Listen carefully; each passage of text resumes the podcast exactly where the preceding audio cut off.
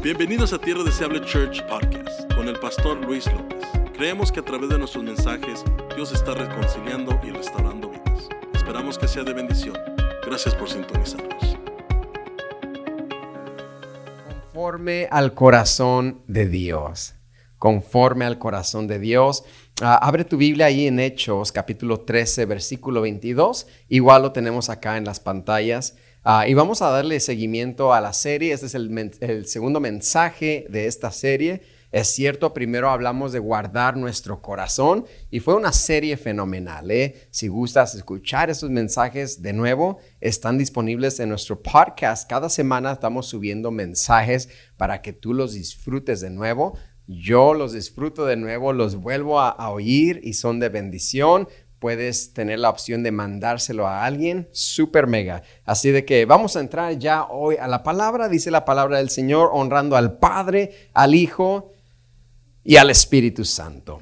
Quitado este, les levantó por rey a David, de quien, de quien Dios dio también testimonio diciendo, he hallado a David, hijo de Isaí, varón conforme a mi corazón quien hará todo, diga conmigo, todo, todo lo que yo quiero. Este es Dios dando testimonio de David. Qué impresionante es que el Dios poderoso, el creador del universo, nuestro Padre, se haya enamorado y le haya atraído el corazón de un ser humano. Eso está tremendo como el Dios sentado en el trono lleno de gloria, lleno de majestad, teniendo ángeles, arcángeles, querubines, el santo de Israel, se atrae por un ser humano que tenía un corazón conforme a él. Que tenía un corazón conforme a él, quien haría, dice aquí, todo lo que yo quiero, dice el Señor. Quien hará todo lo que yo quiero. No quien hará algunas cosas, o no quien hará parte de lo que yo quiero, dice, este hombre conforme a mi corazón hará todo lo que yo diga. David es el único hombre en la Biblia de quien se dice esto. David es el único hombre en la Biblia identificado con este título, con esta descriptiva de el hombre conforme al corazón de Dios. Es el único de quien Dios mismo da testimonio de él. No dio testimonio de él el vecino, ni, ni, la vecina, ni la tía. Es Dios mismo, iglesia, dando testimonio de David. Eso es impresionante. Y lo interesante es que David no era perfecto. Dirás tú, bueno, para que Dios dé testimonio de mí, tengo que caminar derechito. Lo, lo impresionante acá es que David no era perfecto, estaba lejos de la perfección. Pero lo que sí tenía es que estaba cerca, pero tan cerca de Dios. Voy a repetir eso. David estaba lejos de la perfección, pero tan cerca de Dios, tan conectado con Dios. David tenía, hermano, una vida amorosa por ningún lado. La semana pasada aprendimos que tenía hasta dos mujeres, hermano. Come on, somebody. Dijera alguien, no puedo con una, ¿cómo voy a tener dos? La vida amorosa de David estaba por ningún lado. Tenía una familia disfuncional. Por ahí leemos que hermanos contra hermanos se mataron. O sea, una familia, una familia peluche, una familia peleada con el uno con el otro. ¿Y qué te digo? Si hoy tu familia tiene fricción, si hoy en tu matrimonio quizás hay fricción, quizás con tus hijos no la pasas bien, que no te desanimes. Porque David tampoco la pasaba bien en su familia. David tampoco la pasaba bien con sus hijos. David tenía problemas con sus dos mujeres y, encima de sus dos mujeres tenía a Mical, que lo menospreció. Tenía tres, imagínate hermano. ¿Cuánto drama? Mama drama. Tremendo. Sin embargo, con toda esa problemática, con toda esa imperfección, Dios dice, me he provisto de un hombre conforme a mi corazón. Eso nos tiene que dar aliento, ¿sí o no? Porque de repente nos agüitamos, se dice en español. De repente nos agüitamos y, no, hombre, es que yo no soy como pastorlewis.com. Pastorlewis.com, mira, con esa camisa blanca parece ángel, parece ángel, él no hace nada. No, hombre, no, lejos, lejísimos. Por cuanto todos pecamos, dice la palabra, estamos destituidos de la gloria de Dios. For we have all sinned. We fall short of the glory of God. David fell short of the glory of God. David quedaba lejos, muy corto de la gloria de Dios. Sin embargo, el Señor, para alentarte esta mañana, alguien que necesite aliento, like God's got you. God loves you. Dios te ama. Dios no te llamó a la perfección. Dios no espera que camines perfecto. Lo que Dios sí espera es que te conectes con Él. Es que le honres, es que le glorifiques, es que le busques, es que te, te sincronices con Él. Eso es lo que Dios espera. La familia disfuncional, matrimonio disfuncional, hijos disfuncionales. ¿Cuántos padres dicen amén? No, I'm just kidding. No, don't say amen. hijos disfuncionales. O sea, y estos próximos domingos vamos a estar estudiando las características de David, el hombre conforme al corazón de Jehová. Hay arriba de 60 capítulos en la Biblia dedicados a la vida de David. De David se habla más que de Abraham, de Isaac, ¿Y qué de Moisés, pastor? Él abrió el mar también. De David se habla más que Moisés. El número uno es Jesús. Segundo, David. Tercero es Abraham. Pero de David se escriben más de 60 capítulos en la Biblia.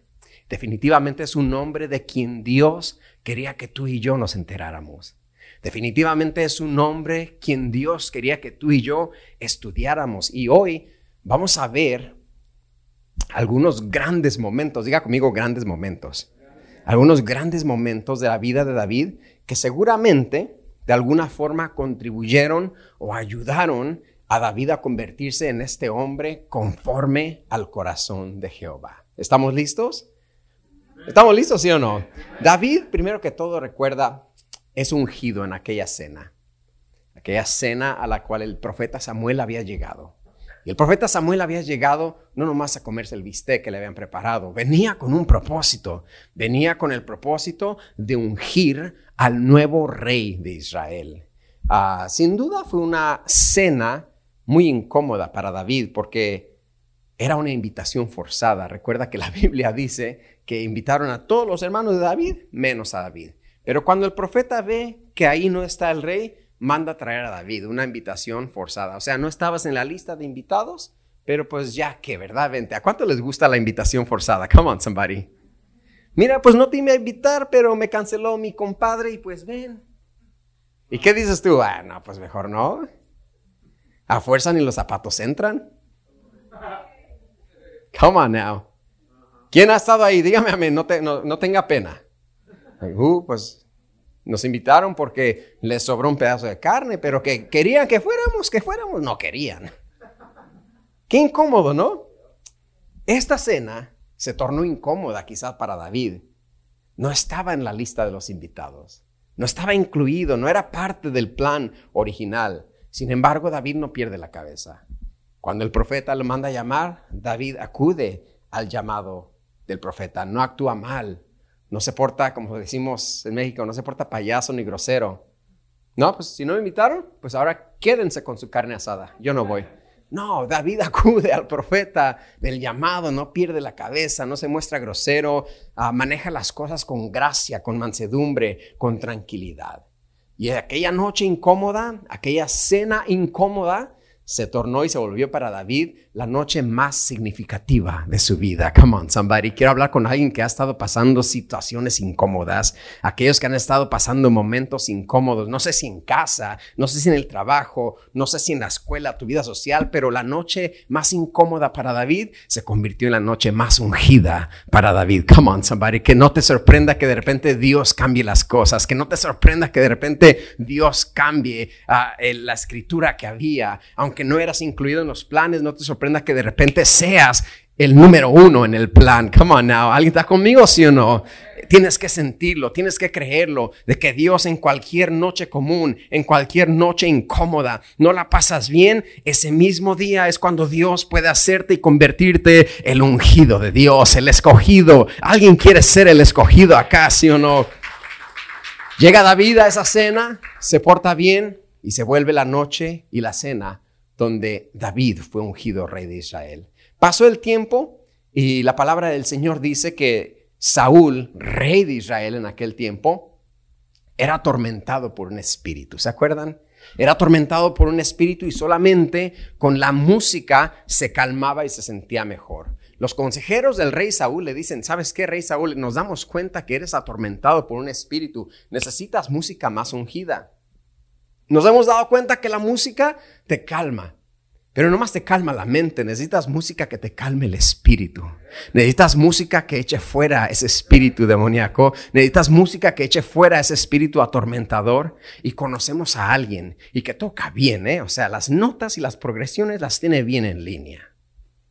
Es David. Y dice Saúl, tráiganlo. Y la Biblia dice que efectivamente David viene y empieza a tocar el arpa para Saúl. Y la Biblia dice que era una música tan, pero tan ungida, que cuando David tocaba, el rey Saúl sentía tranquilidad, el rey Saúl sentía paz. He ahí, hermano, el poder de una música ungida. He ahí el poder de una adoración ungida. He ahí el poder de músicos y ministros de alabanzas ungidos que saben qué es lo que están haciendo, que más allá de producir solamente música, están cambiando la atmósfera. Come on, somebody, que más allá de solamente producir a notas de, y, y escalas musicales, están sanando vidas, liberando gente, están trayendo paz en medio de las tormentas. Come on, somebody. Ese es el poder de la verdadera adoración. Ese es el poder de una música genuina, ungida, que no está aquí para apantallar a nadie, está aquí para adorar al Cordero de Gloria. Y cuando la música es ungida, hermano, la atmósfera cambia.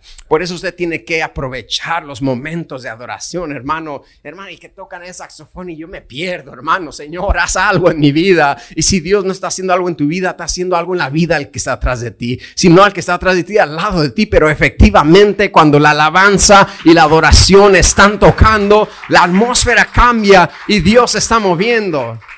Por eso te decimos, alza tus manos. Alguien dirá, pero ¿cómo enfadan con que alce mis manos? ¿Qué se ganan con que yo alce las manos? No es que nos ganemos nada. El que gana eres tú porque la atmósfera ha cambiado y el Espíritu Santo se empieza a mover. Ese es el poder de la música ungida. Hay música y música ungida. Yo he caminado por Downtown Disney, por ejemplo. De repente hay bandas muy buenas. De repente hay bandas que tocan música latina, un rock, algo, algo bonito, agradable al oído, pero sabes, no está sanando a nadie esa música. Es simplemente música buena. Pero no están cambiando vidas. No están impactando la atmósfera espiritual. Simplemente es música buena al oído. Pero lo que hay acá, hermano, yo bendigo a los ministros de alabanza. Yo bendigo a los músicos que vienen acá y domingo tras domingo ponen su talento. Le dicen, Jesús, usa mi barca, usa mi talento. No solamente saldrán notas de estas bocinas, saldrá unción de estas bocinas. Imagínate, hermano, la unción que había en, en el arpa de David, las melodías que salían de esa arpa. Come on, somebody. Yo quisiera que un arqueólogo de repente saliera y anunciaran en Fox, CNN, Univision y todas las cadenas.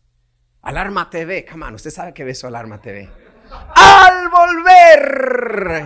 Y, y, hasta uno se pone le da miedo. Lo sorprendió la muerte. Híjoles, ¿qué pasó? Hasta ahí que lo anuncien. Arqueólogos han encontrado un CD donde estaban las melodías del rey David. Come on, somebody, get me that CD, porque esto es lo que vamos a empezar a tocar acá. Que de repente alguien dijera, hemos encontrado los himnos que Pablo y Silas cantaron aquella medianoche que sacudieron los cimientos de la, de la cárcel. Tráiganme ese CD también, porque lo vamos a tocar acá en tdcchurch.org. Bring it over here. Pero sabe, la buena noticia es que no necesitamos ni las melodías de David, ni los cánticos de Pablo y Silas. Lo único que necesitamos es un corazón conforme al corazón de Jehová. Un corazón que adore a Dios. No es con espada ni con ejército, dice la palabra, más con su Santo Espíritu. No es con melodías ni con... Es con el Santo Espíritu de Dios. Y David tenía ese corazón. David tocaba ese arpa. Y Saúl se sentía mejor, dice la palabra. Qué melodías tan impresionantes han de haber sido, ¿no es cierto? Después de ahí la Biblia dice que se levantó un filisteo en contra del pueblo de Dios. Un filisteo paladín. Paladín quería decir campeón de guerra. O sea que si hubiera competencias de guerreros, Goliat era el que siempre ganaba, era el campeón de guerra. He was the go-to guy. ¿Quién ha mirado la película Troya? Troy. Achilles. Y sale aquel, ¿verdad? Ese era Goliat. He was the go-to guy. Y empieza a desafiar al pueblo de Dios. Empieza a maltratar al pueblo de Dios. Empieza a tirar voces en contra del pueblo de Jehová.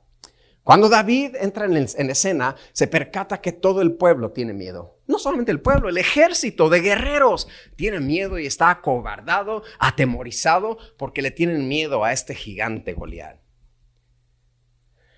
David llega y se percata y dice, ¿saben qué? Si ninguno de ustedes se atreve a pelear con Goliat, yo peleo. Yo me ofrezco. David no sabía nada de pelear, hermano. Él estaba en los campos, en los pastos verdes, allá cuidando las ovejitas de su padre. No sabía de guerra, pero sin embargo se ofrece y dice, ¿quién es este filisteo que echa voces contra los ejércitos de Jehová de Israel? ¿A poco van a permitir que hable así de ustedes? ¿Por qué nadie se ha levantado a pelear? ¿Por qué? Porque tenía miedo. Y David no estaba ahí para pelear. David estaba ahí para llevarle lonche a sus hermanos. Lea la Biblia, ahí dice que su padre le dijo, llévale estos quesos. Llévale estos quesos a tus hermanos que están peleando la batalla. El papá pensaba que estaban peleando la batalla, pero estaban acobardados. Mira, llévale estos. A David lo agarraron de Uber Eats, ¿verdad? Come on, somebody. Post, ¿cómo es el otro? Dígame, me se olvidó. DoorDash, come on now. ¿Cuál más hay? Postmates. ¿Y cuál más? That's it. Los de la mañana sabían más, ¿eh? Ah, los de la mañana sabían más. Pero lo agarraron de Uber Eats, del mandadero. O sea, bien David hubiera dicho, yo no soy el mandadero de nadie. Yo soy el ungido. ¿No se acuerdan que vino Samuel a ungirme? No, no, no. Aunque tenía la unción, David se, se mantenía humilde. Aunque tenía la unción, si su padre ocupaba que le llevara quesos a sus hermanos, le llevaría quesos a sus hermanos. Si su padre necesitaba que le llevara sándwiches a sus hermanos, sándwiches les llevaba. Y hasta quizás David mismo tenía que prepararles los sándwiches a sus hermanos. Come on now. Guy sandwiches, ¿huh? Guy sandwiches. Nomás mayonesa, jamón y el pan. Y vámonos. Y que se conformen. Come on. Who likes a guy sandwich? Come on. Remember, there's a guy sandwich and a wife sandwich. Estoy seguro que estos no eran wife sandwiches. These were guy sandwiches. Like, come on, guys, here it is. Más por, por miedosos, les toca un guy sandwich. Va David, lo agarran de Uber Eats, lo agarran de su mandadero, pero se ofrece a pelear con el gigante con quien nadie quiere pelear. ¡Qué valentía! Esto tiene, este tiene que ser el hombre conforme al corazón de Jehová. Número uno, en la cena incómoda, no actuó mal. Número dos, ante el gigante, es el valiente. Se atreve. Y una tarde común, un día común donde solamente, como ya te dije, estaba llevándole lonche a sus hermanos, se volvió en el día en el cual Dios levantó a David. Un día común, un normal, no sé si era lunes, unas traducciones dicen que era lunes cuando las gallinas ponen llega un día común a llevar lonche y es ahí donde Dios lo levanta. No solamente Dios lo levanta, donde David miró una oportunidad. Come on, somebody, aprende a identificar las oportunidades. Porque nos podemos pasar la vida diciendo, Señor, no me das oportunidades. Sí, te las di, pero te da miedo como todos los demás. Toma las oportunidades. David se percata y dice, aquí hay una oportunidad para mí. Y el día en el cual nadie lo conocía, ese fue el día donde empezó a ser famoso. La Biblia dice que Después de ese día Dios levantó a David. La gente cantaba, Saúl mató a mil, pero David a sus diez mil empezó a tener fama, empezó a ser conocido, la gente empezó a escribir cánticos acerca de David. Un día era un, desconocido más y al próximo día era el famoso. Si en aquellos días había Times Magazine, David salió en la, en la página de enfrente de Times Magazine. Come on, somebody. Si en aquel día había mini ondas, salió en el mini ondas también. I'm too old, eh, too old, right? ¿Nadie se acuerda del mini ondas? Ahí salió David, ahí estaba. Un día eres un desconocido y al otro día eres el ungido de Dios. Un día estás en los pastos apacentando las ovejas de tu padre y al otro día los reflectores de luces te están pegando porque así es el Señor. Un día común lo puede volver en un día sobrenatural. Un día no te va bien, pero al otro, si a Dios le place, te puede ir super mega. Te puede levantar. Un día eres joven Y el otro día te duele la espalda. Come on, somebody. Contan los de 30. Come on, 30 year olds. Come on. Un día eres joven y al otro día haces los sonidos que hacían tus padres. Ah, ahora tú los haces también. ¿Te has dado cuenta? Come on. Ah, y de niño decías, pero ¿por qué mi padre hace siempre eso? Ay, amado, ¿por qué pujas tanto? Ahora es usted también. Que, ah. Un día eres joven y al otro día te molesta cuando reorganizan la marqueta donde vas, ¿verdad? El jamón estaba acá. ¿Qué pasó con el jamón? Me lo movieron y estás bien molesto. Así era David. Un día nadie lo conocía y al próximo día, porque a Dios le plació, ahora estaban cantando, Saúl mató a mil, pero escucharon que David mató a sus diez mil y el pueblo se regocijaba. Este tiene que ser el hombre conforme al corazón de Jehová. Definitivamente mató a Goliat. Se levantó. Después que David mata a Goliat, la Biblia dice que a Saúl, el rey, le empezaron a dar celos. ¿Cuántos han tenido celos? No diga, no sé, no, no, no diga, ni alce la mano. Le empezaron a dar celos. ¿Quién te texteó? Ah. Y ni casados están esos novios. el rey Saúl empieza a encelarse. Ya era atormentado por un espíritu y ahora los celos. Come on, somebody. A tal punto que David tuvo que huir, tuvo que esconderse. La Biblia dice que en una ocasión David estaba tocando su arpa, bien a gusto, hasta cerró los ojos porque se inspiró. Y toma que le avienta, el, rey Saúl le, echó un lanzazo, le aventó su lanza. Imagínate el, el saxofón acá tocando y que de repente te avienten un una pedrada, un zapatazo. ¿Qué pasó?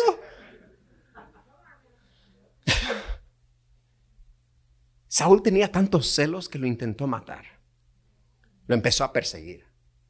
David empezó a esconderse y no porque estaban jugando a las escondidas. Definitivamente Saúl y su ejército lo querían matar.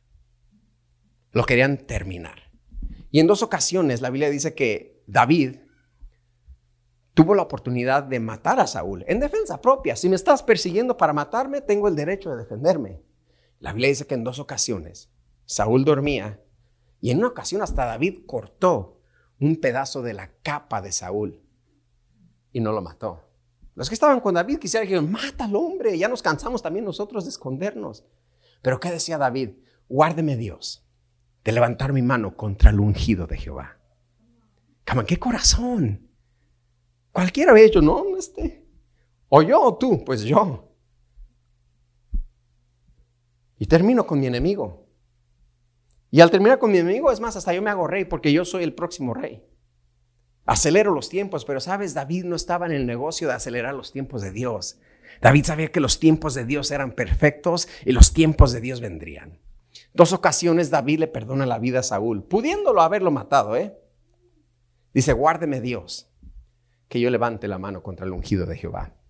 Quizás no tanto porque respetaba a Saúl, escucha, pero respetaba la unción que había en Saúl. Está acá conmigo, sino no tanto porque respetaba a Saúl y, y Saúl era bien padre y era un pan de Dios, no lo era. Lo quería matar, pero David dice, quizás no respeto a Saúl, pero respeto la unción que está sobre él. Y tenemos que aprender esto, iglesia, a respetar la unción que hay sobre los siervos de Dios. ¿Estás conmigo, sí o no? Especialmente en la iglesia hispana hay mucho desrespeto al ungido de Jehová. I'm preaching it. No, y como pastores nos equivocamos. Como pastores de repente diremos algo equivocado. De repente no te saludé y me vio, eh, me vio, me estaba viendo y no me saludé el pastor, me ignoró. Te diré algo, yo, yo ocupo lentes y usualmente no tengo mis lentes. Si no tengo mis lentes es muy probable que no te vi. Es muy probable que no te vi. So mejor ven y salúdame porque es muy probable que no te vi. Y nos hieren y hemos herido y muchos pastores han herido a tanta gente. Pero nunca se nos olvide, iglesia, que aunque fue tu pastor antes, no le digas, oh, aquel incircunciso pecador. No, no, no, fue tu pastor y había una unción de Dios sobre él. Hay que respetar esa unción de Dios sobre él. ¿Sí o no? ¿Y cómo está el pastor Morales? Ni me lo menciones. No quiero oír su nombre.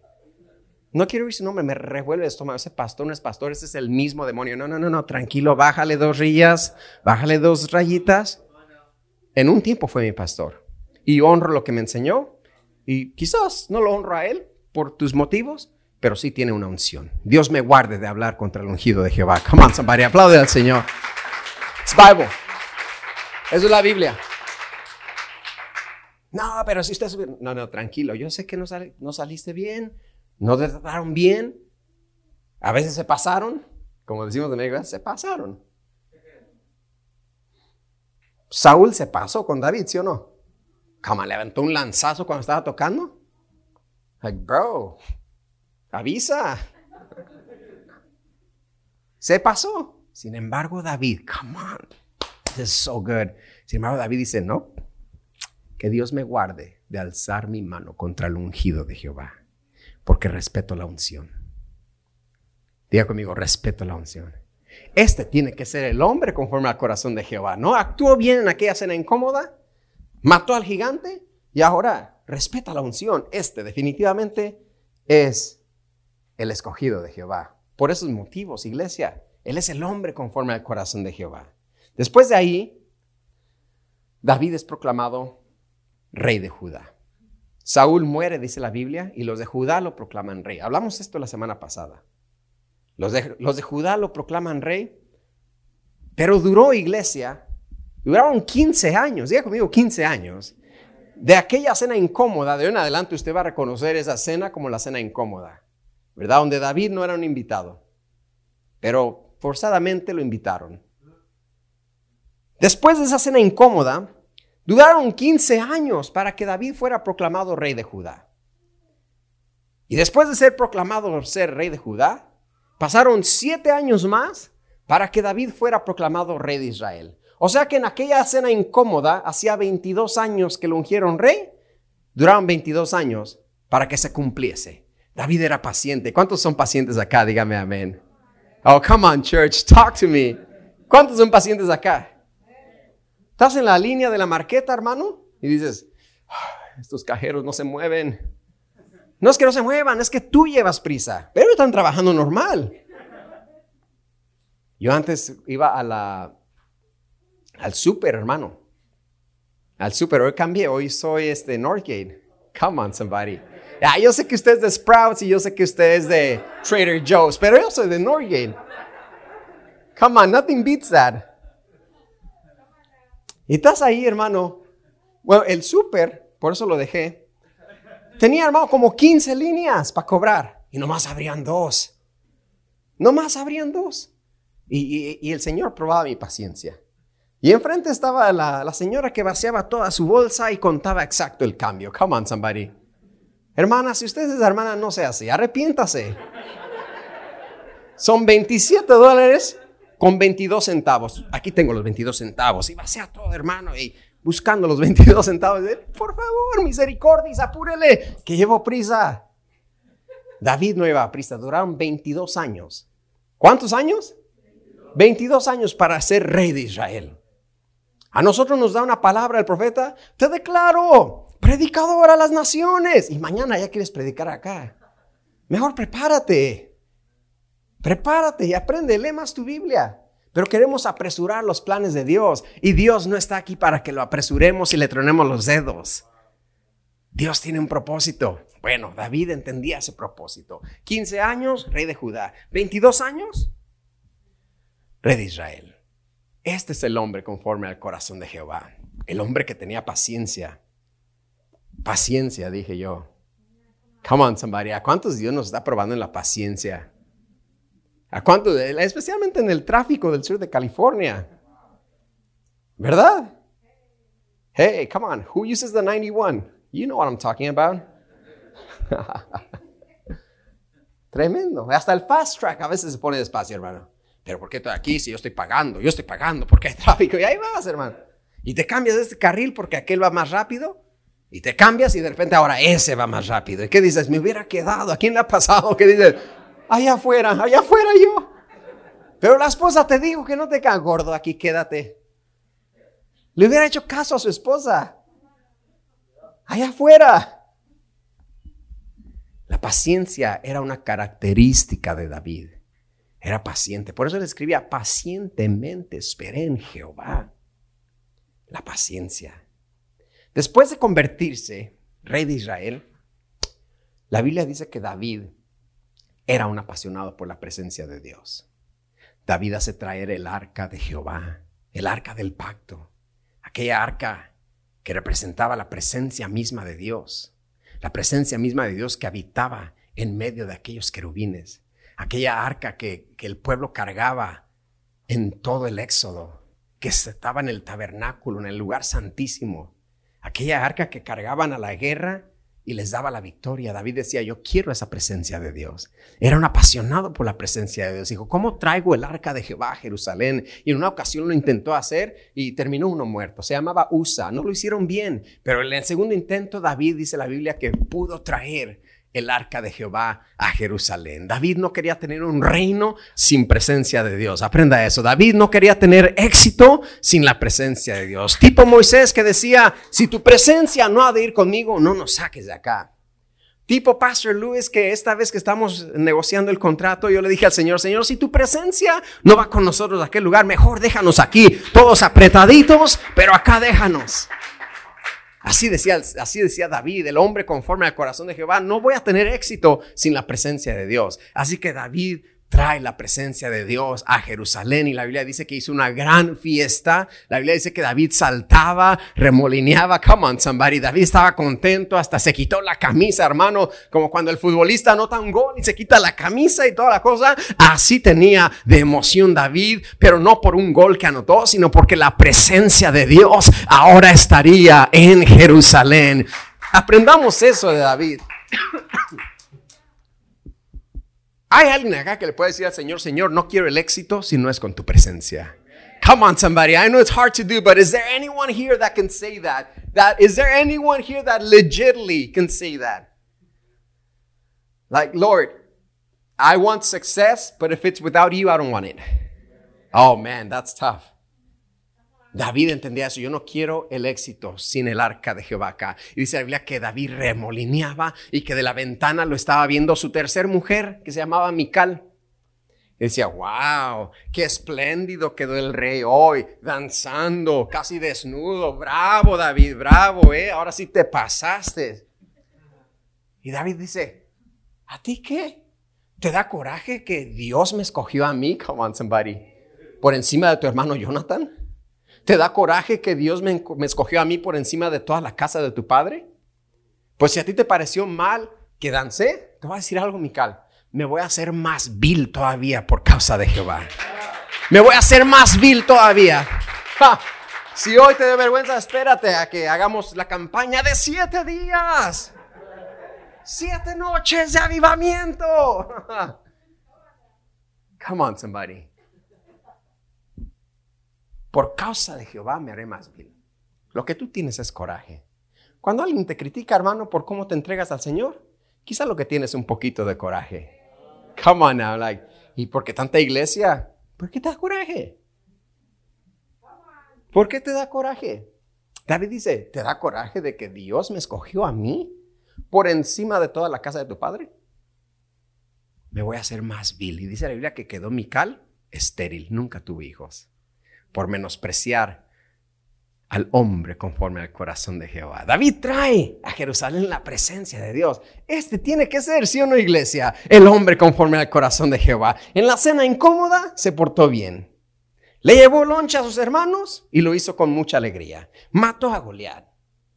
Cuando mata a Goliat, también hasta tocó el arpa para Saúl. Toca el arpa y lo hacen rey de Judá. Le perdona a Saúl dos veces la vida. Después de ser rey de Judá, rey de Israel. Es muy paciente. Después de ser rey de Israel, traigo la presencia de Dios. Este era. Estos son highlights. ¿A cuánto le gustan los deportes? Acá alce la mano como señal para saber que no estoy hablando solo. Come on, somebody, yes. Domingos por la noche, cuando ya vine a la iglesia, prediqué, pasé tiempo con mis niñas, fui a la Costco. Come on now, ¿ya? Prepararon, oh, dije que iba a la Norge, ¿verdad? Ya, terminé. Vamos a la Costco para traer las, lo, más grande. Es que you have to know how to shop. Come on, not everything's at Costco. Come on, you can't get the pan dulce from North at Costco. Come on now, you know that. Come on, you know that. That's why you have to know how to shop. No te dan el pozole en Denny's, el que agarras acá en, la, en los dos potrillos. Come on, you gotta. Mire. You gotta know. You gotta know. Después de hacer todos los mandados, me siento en mi sillón y prendo mis highlights. Come on now, yeah. ¿Cómo quedaron mis poderosísimas chivas rayadas del Guadalajara? ¿Cómo quedó el LAFC? Cuando hay fútbol americano, ¿cómo quedaron the mighty seven-time champion New England Patriots? Y todo, veo mis highlights. Ahorita te acabo de dar unas highlights de David. Esos eran sus highlights, esos eran sus momentos grandes. Esos eran sus momentos que fácilmente podemos decir, por esto David era el hombre conforme al corazón de Jehová. Y fácilmente uno de nosotros se puede entristecer y decir, no, pues estoy lejos de ser. Yo no he matado a ningún gigante. Y si mi enemigo se me presenta la oportunidad de darle un tate quieto, se lo voy a dar. Yo no soy como David que le va a pasar y le va a dar la oportunidad. Pero sabes, aunque estos tiempos, estos momentos fueron grandes para David, escucha lo que va a decir. No fueron necesariamente estos grandes momentos los que lo hicieron el hombre conforme al corazón de Jehová. Si bien ayudaron un poquito, pero no fueron esos momentos. Entonces, ¿qué es lo que lo hizo ser el hombre conforme al corazón de Jehová? Se preguntará usted.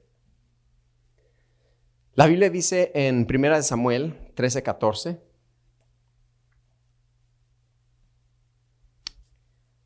Mas ahora, está hablando el profeta Samuel, mas ahora tu reino no será duradero le está diciendo a Saúl. Jehová se ha buscado un varón conforme a su corazón, el cual Jehová ha designado para que sea príncipe sobre su pueblo, por cuanto tú no has guardado lo que Jehová te mandó. ¿Por qué es interesante este versículo? Mas ahora tu reino, Saúl, no será duradero. Jehová se ha buscado un varón conforme a su corazón. Es interesante este versículo porque esto es mucho tiempo antes de que David entre en escena. Esto es mucho tiempo antes de que David mate a un gigante. Esto es mucho tiempo antes de que David le perdone la vida a Saúl. Esto es mucho tiempo antes de que David traiga el arca del pacto a Jerusalén. Esto es mucho tiempo antes de que David sea paciente. Esto es mucho tiempo antes de que David dance y remolinee.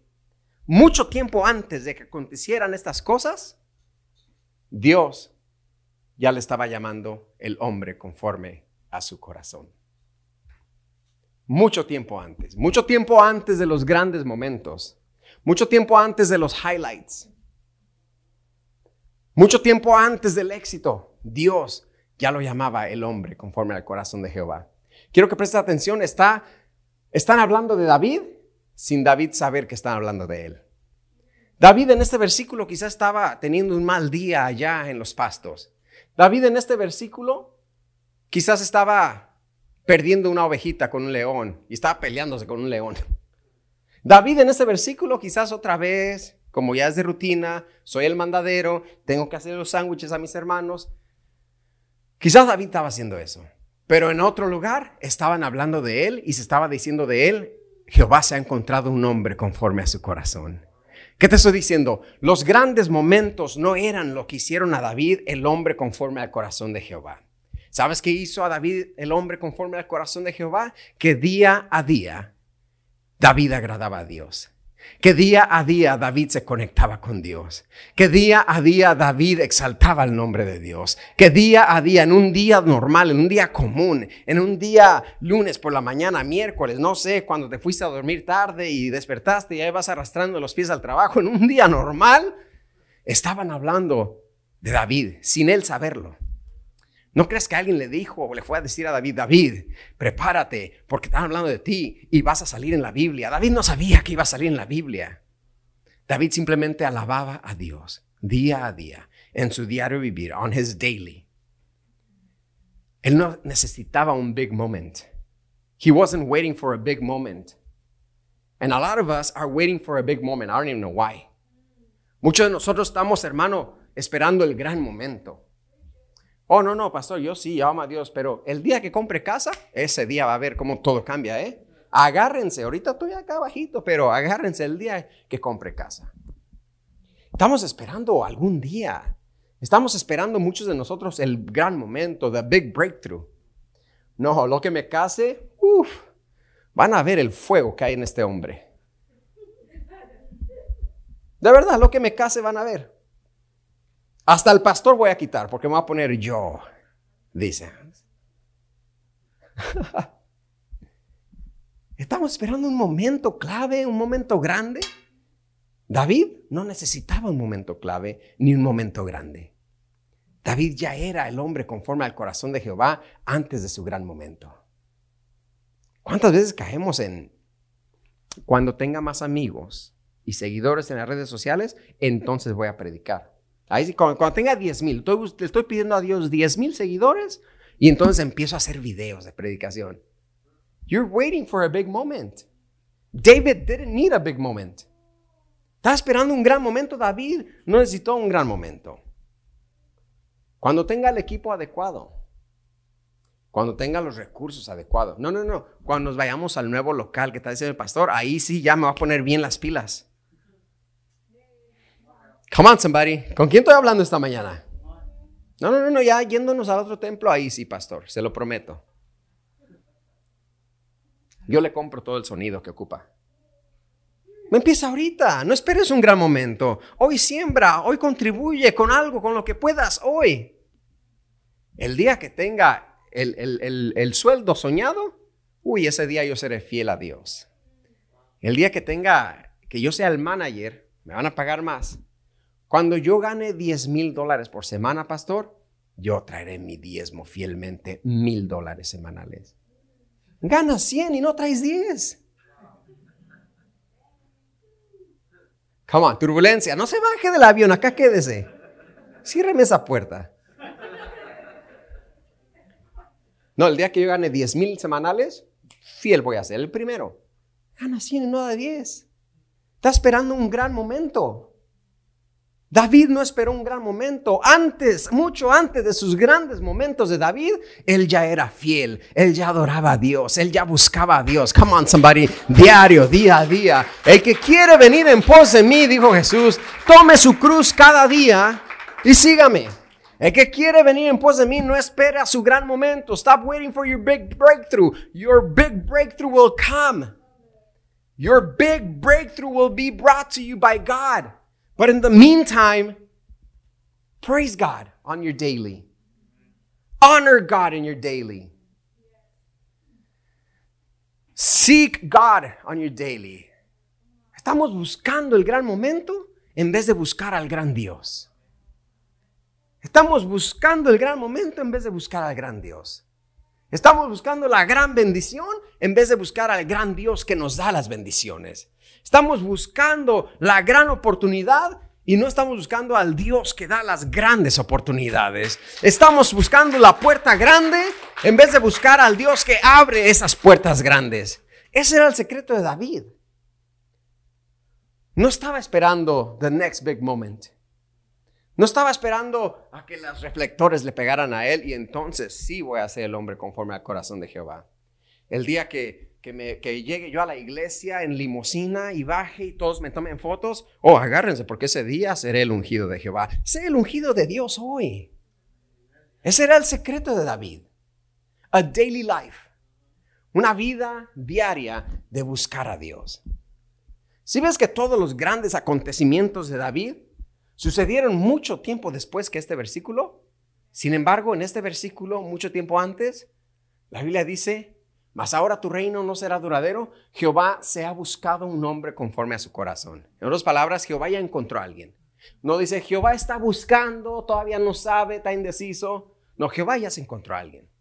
Conforme a su corazón, al cual Jehová ha designado, tiempo presente. Ya lo hizo. No dice a quien Jehová quiere designar, no sé, no sabe todavía. Si mata a Goliat, creo que sí lo va a designar. No, no, no, no, no. Mucho antes ya Jehová lo había encontrado y Jehová lo había designado. Come on, somebody, isn't that powerful? Por eso era él el hombre conforme al corazón de Jehová. Dejemos de martirizarnos la vida. Dejemos de atormentarnos la vida de cuando llegue esto. Cuando tenga novia, pastor. Cuando tenga novia, usted me va a ver hasta llorar. Hasta llorar. Voy a llorar para que ella vea que soy sensible. Voy a adorar. No, adora hoy. Ora hoy. Llora hoy ante la presencia. No esperes el gran momento. No esperes a que algo acontezca. Muchas el día que tenga el novio, pastor, yo me he sentido muy solita y no he buscado mucho, pero el día que tenga novio me sentiré completa y, y voy a adorar seré una María a los pies de Jesús. Esperando el gran momento. El momento es ya, la vida es ya, la bendición es ya, Dios es ya. ¿Alguien está de acuerdo, sí o no? Si estabas pensando por qué David era conforme al corazón de Jehová, tú descalificado porque yo no he matado ningún gigante. No tienes que matar a un gigante. Es muy probable que ya seas el hombre conforme al corazón de Jehová. Muchos dijeron, ay, no, no, yo no. Es muy probable que usted, hermana, ya sea la mujer conforme al corazón de Jehová.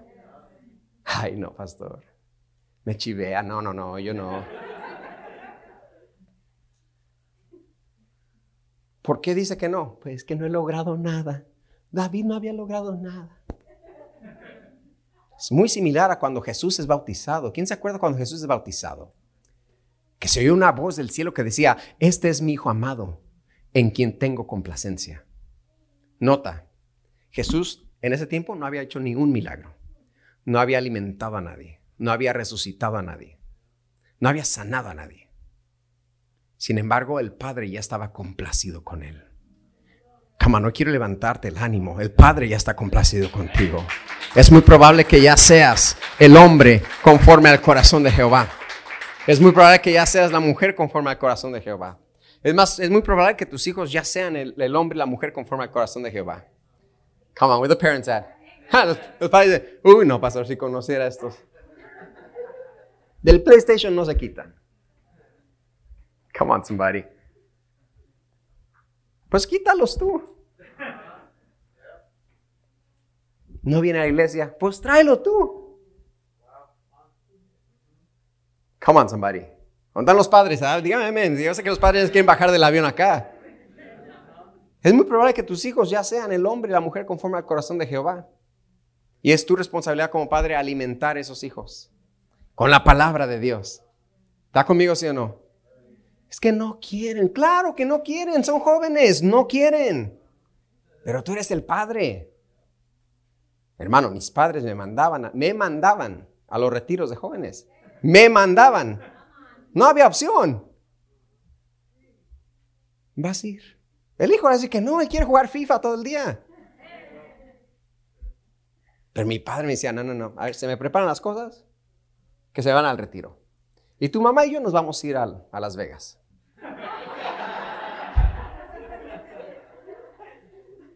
Pero teníamos padres que nos mandaban. ¿Dónde están los padres? Están muy quedados los padres en este momento. Vives en mi casa, vas a ir a la iglesia. Y párese. Se fue la multitud. Se ha ido la multitud. Turbulencia. Es incómoda, pero te va a llevar a tu destino. Pero va a llevar a tus hijos a su destino en Cristo. ¿Cuál opción? Yo, no crecí con opción. Hasta los niños. ¿Qué quieres comer? ¿Frijolitos o chicken nuggets? Nada. Ay, no sé qué hacer. Ven, a mí no, a mí me dan lentejas, y es lo que había. Y se lo come. ¿Está conmigo, sí o no? Come on, somebody. Yes, yes, yes. Estamos levantando una generación. ¿Frijolitos o arroz? No le gusta el arroz, comadre, no le gusta. ¿Y qué le da? No sé, lo va a llevar al médico. No, hay, den lentejas y órale, es todo lo que hay. Así crecí yo. ¿Quién más creció así? Come on, somebody. ¿Quieres ir a la iglesia o a Nuts? quieren ir a nuts nomás, no sé. Pastor, repréndalos. No, no, no, tráigalos usted a la iglesia. Tráigalos usted a la iglesia. Come on, somebody. I don't see a lot of happy parents right now, but I don't care. It's the word of God. Come on, ¿cómo que quieres? Son bien, muy probable. A veces como padres podemos echar a perder el hombre y la mujer conforme al corazón de Jehová que ya eran.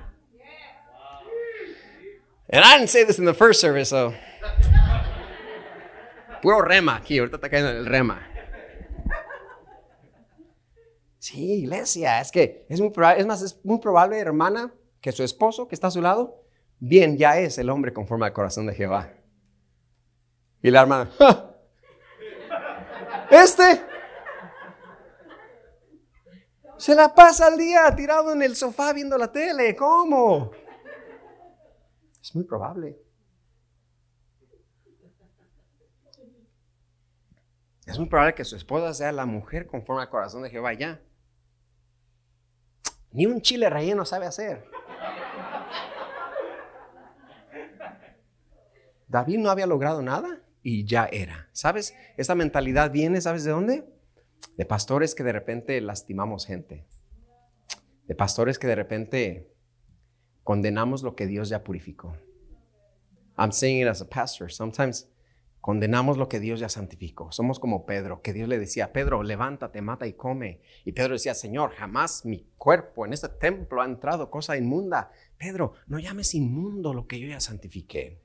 Y por ahí en la iglesia hispana, de repente los pastores amartillaron tanto en diciéndote, eres un pecador y te vas al infierno y es el otro. Y, y tenemos un pueblo que dice, Usted es el hombre conforme al corazón de Jehová. Ay, no, yo no, pastor, yo soy un vil pecador, soy un gusano. No, no, no, no.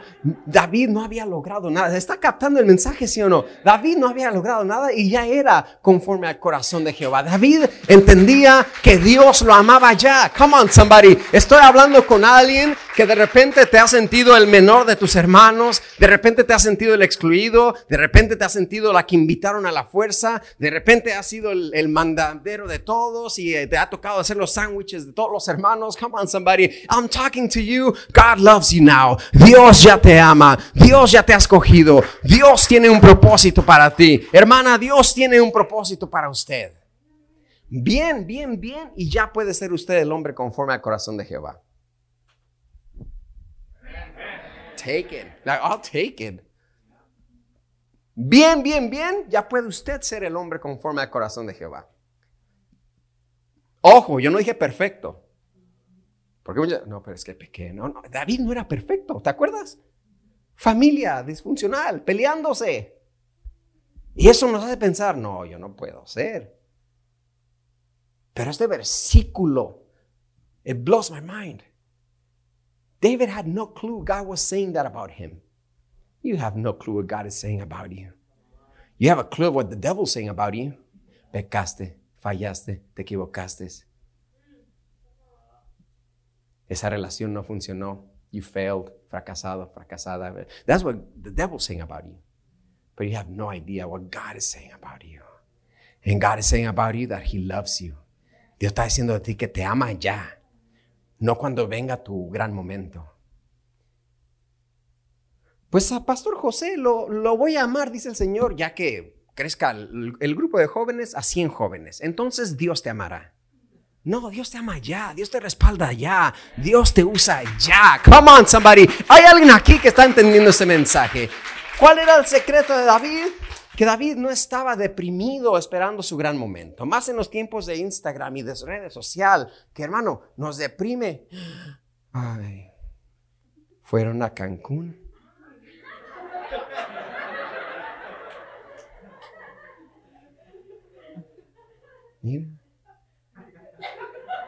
Y nosotros nomás a la cuatro, gordo.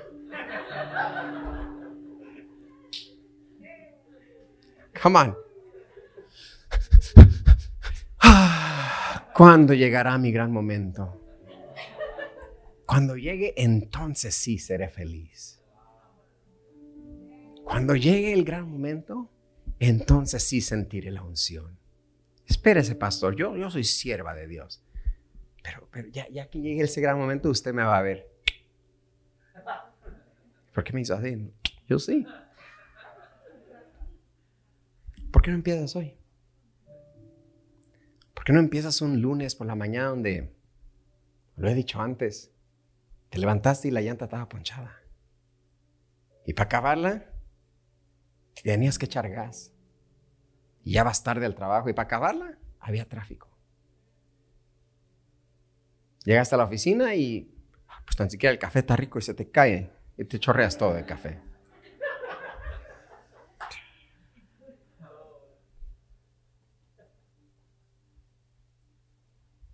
Lo más cómico, te serviste con flakes y no había leche.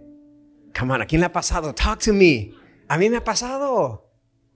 Con flakes le echo las fresas para que se mire como en la caja, hermano. Que se mire como en la caja, con fresas. Y abro el refrigerador no había leche. Ahí se quedó el conflay seco. Triste. En un día como ese, alaba a Dios. En un día como ese, conéctate con Dios. En un día común, imperfecto, incómodo como aquella cena, alaba a Dios. Mentalízate con lo eterno, con lo divino. Yo no estoy diciendo ser perfecto. Aunque bien el Señor nos llama a caminar en santidad, a caminar bajo su escritura. Pero aquí no dice más, ahora tu reino será corto, no será duradero. Jehová se ha buscado a un varón perfecto. Jehová se ha buscado un varón que siempre le va bien y siempre tiene la respuesta correcta. Jehová se ha buscado un varón que nunca se enoja. No, Jehová se ha buscado un varón conforme a su corazón. Para terminar, let's stop waiting for the big moment. Dejemos de esperar el gran momento. Que bien ya podemos conectarnos con Dios sin el gran momento. Conéctate con el gran Dios y ese gran Dios traerá el gran momento. Así es como funciona. On a daily. Say it with me, on a daily. On a daily. I will connect with God. Me voy a conectar con Dios diario. No necesito bajar de limusina y que todos me tomen fotos y ahora sí, ya soy conforme al corazón de Jehová. Pero mira qué limusina me trajo. No cabe duda que no necesitamos eso. David no necesitó todo lo que ya te conté. Y Dios ya lo consideraba el hombre conforme al corazón de Jehová. Anímate, sal de aquí bendecido hoy. Sal de aquí bendecido hoy. Dile que está a tu lado, soy el hombre conforme al corazón de Jehová. Pero dile, dile, no te dé pena. Ay, no, es que me conoce. Él sabe cómo la riego. dile, dile, hey, si quieres te firmo la camisa porque creo que soy el hombre conforme al corazón de Jehová. Esta es la palabra para ti, iglesia. Stop draining your energy waiting for that big moment. Que ya no se te salga la energía esperando el gran momento y menospreciando el momento que vivo hoy. En el nombre de Jesús recibe eso hombre y mujer conforme al corazón de Jehová. Póngase de pie. Gracias por acompañarnos hoy. Oramos que haya sido motivado y edificado. Para más información, visita nuestra página web tdcchurch.org. Que Dios te bendiga.